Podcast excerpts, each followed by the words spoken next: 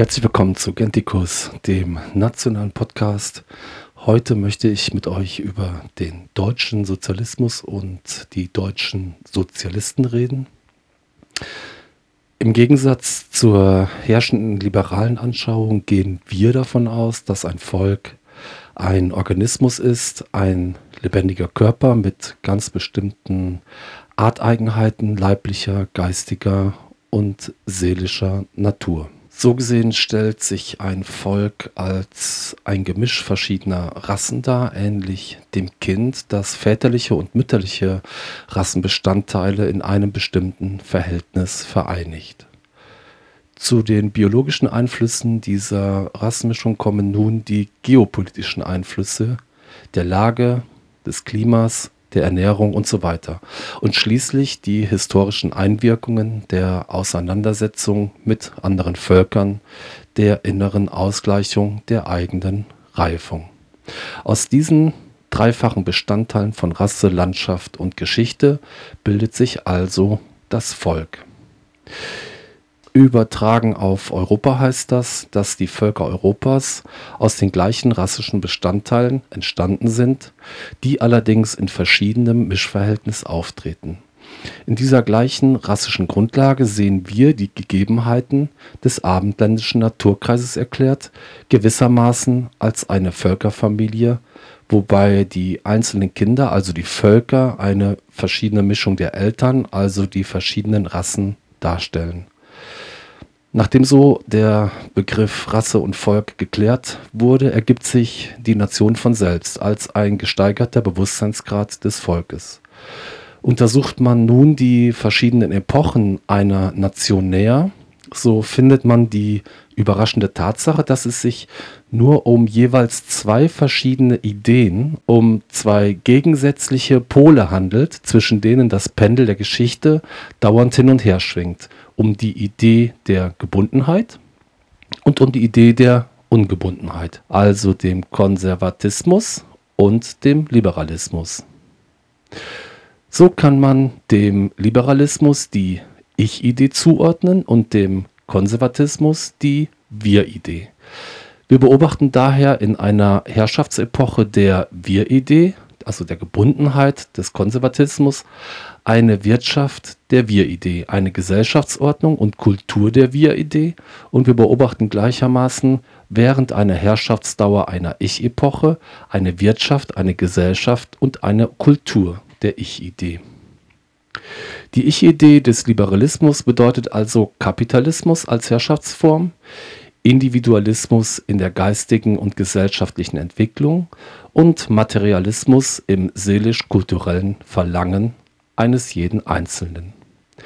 In einer Epoche der Wir-Idee hingegen, also der Gebundenheit des Konservatismus, erleben wir eine Wirtschaft, Gesellschaft und Kultur der Wir-Idee.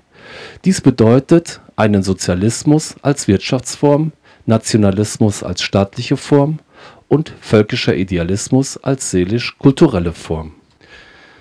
Es scheint nun notwendig, den deutschen Sozialismus klar vom liberal überfremdeten Sozialismus des Marxismus abzugrenzen, um schon an dieser Stelle die innere wesensbedingte Gegensätzlichkeit des deutschen als nationalen Sozialismus zum internationalen Marxismus herauszuarbeiten Aufgabe der Wirtschaft eines Volkes ist immer die Deckung des Bedarfs an Kleidung, Nahrung und Behausung sowie die Rücklage gewisser Reserven für Notzeiten. Eine Wirtschaft, die diese Aufgabe löst, findet die Zustimmung der Menschen, deren leibliche Bedürfnisse durch sie befriedigt werden Daher steht die Tatsache fest, dass unser kapitalistisches Wirtschaftssystem jene einzige Aufgabe nicht erfüllt, wovon die Armee der Arbeitslosen, der Rückgang des Mittelstandes und die Vernichtung des Bauernstandes und die mangelnden Aufstiegsmöglichkeiten der Jugend sinnfälligste Beweise darstellen. Die Wirtschaftsform des deutschen Sozialismus hingegen fordert eine Autarkie des deutschen Volkes, ein Außenhandelsmonopol und eine stabile Innen- und Außenhandelswährung. Autarkie bedeutet, dass die deutsche Wirtschaft in der Lage sein muss, die Ernährung, die Bekleidung und die Behausung des eigenen Volkes sicherzustellen. Die deutsche Landwirtschaft und deutsche Produktionsstätten sollten in der Lage sein, ausreichend Nahrung und Produkte für das deutsche Volk zu produzieren, wohingegen nicht erwirtschaftbare Rohstoffe auf dem Binnenmarkt gegen Überschüsse getauscht, also gehandelt werden. Unterstützt werden die Bestrebungen nach Unabhängigkeit und Selbstständigkeit der völkischen Wirtschaft von der Weltwirtschaft durch die Einfachheit der Lebensführung der Volksgenossen. Eine große Anzahl von Bedürfnissen wird uns in der heutigen kapitalistischen Wirtschaft durch die Reklame nur eingeredet. Ein Rückfall in die Barbarei ist äh, durch die Einfachheit der Lebenshaltung nicht zu befürchten, da die Kultur durchaus nicht vom Grade des Luxus und der vielfach nur eingebildeten Bedürfnisse abhängig ist. Soweit sich die Einfuhr von Luxusgütern und Waren als notwendig erweist, tauscht das deutsche Volk diese gegen Überschüsse aus eigenen Produktionen oder aus Erzeugnissen einer künstlichen Monopolstellung, wie zum Beispiel die Autos oder Elektrogeräte. Dieser Austausch vollzieht sich nicht nach Wunsch und Willkür der einzelnen Erzeuger, so wie es bei uns im Kapitalismus ist, sondern nach dem Plan der staatlich festgestellten Notwendigkeit und wird deswegen von einem Außenhandelsmonopol, also einer staatlichen Zentralstelle, überwacht.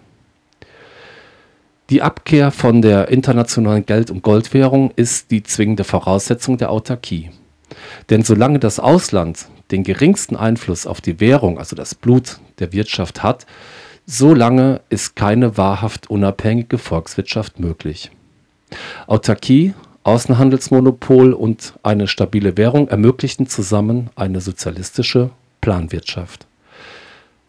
Eine zwingende Voraussetzung für eine Planwirtschaft ist die Aufhebung des Wirtschaftsrechts vom Privateigentum an Monopolgütern, Grund und Boden sowie Bodenschätzen und Produktionsstätten. Denn solange der Eigentümer von Grund und Boden, Bodenschätzen und Produktionsmitteln machen kann, was er will. Wenn also der Bauer sein Feld bestellen kann oder nicht, wenn der Fabrikeigentümer die Fabrik stilllegen kann, dann scheidet selbstverständlich jede Möglichkeit einer planmäßigen Nationalwirtschaft aus. Der Unterschied zu den gleichen Forderungen des Marxismus ist die Einführung des Erblehens. Nach allen biologischen und historischen Erfahrungen ist die Möglichkeit, geschweige die Absicht einer Änderung der menschlichen Natur ausgeschlossen.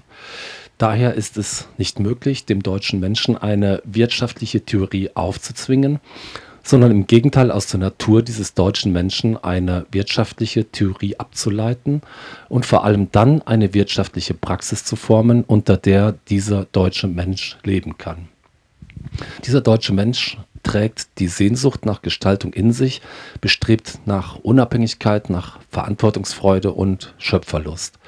Das Fehlen dieser Möglichkeiten erzeugt in ihm eine Sinnlosigkeit des Lebens. Diesen Bestrebungen nachzugehen ist die wichtigste und dringendste Aufgabe des deutschen Sozialismus. Dies ist aber nur dann möglich, wenn jeder einzelne Volksgenosse zu Besitz kommt.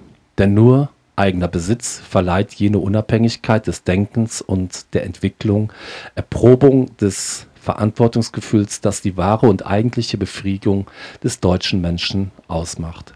Es ist zum allgemeinen Verständnis notwendig, kurz die Unterschiede zwischen Eigentum und Besitz herauszuarbeiten.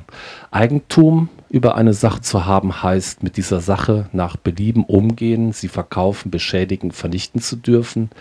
Besitz an einer Sache haben, heißt, ähm, sie zu verwalten, ihr Nutzer zu sein, sie betreuen und demgemäß bewirtschaften, jedoch im Auftrag eines anderen, nämlich des Eigentümers. Eigentümer der gesamten deutschen Volkswirtschaft ist daher allein die Gemeinschaft, die Nation. Aber die Nation bzw. ihre Organisationsform, der Staat, betreibt diese Wirtschaft nicht selbst, sondern gibt sie in erblicher Lehensform an die einzelnen Volksgenossen bzw. Gruppen zur Bewirtschaftung ab.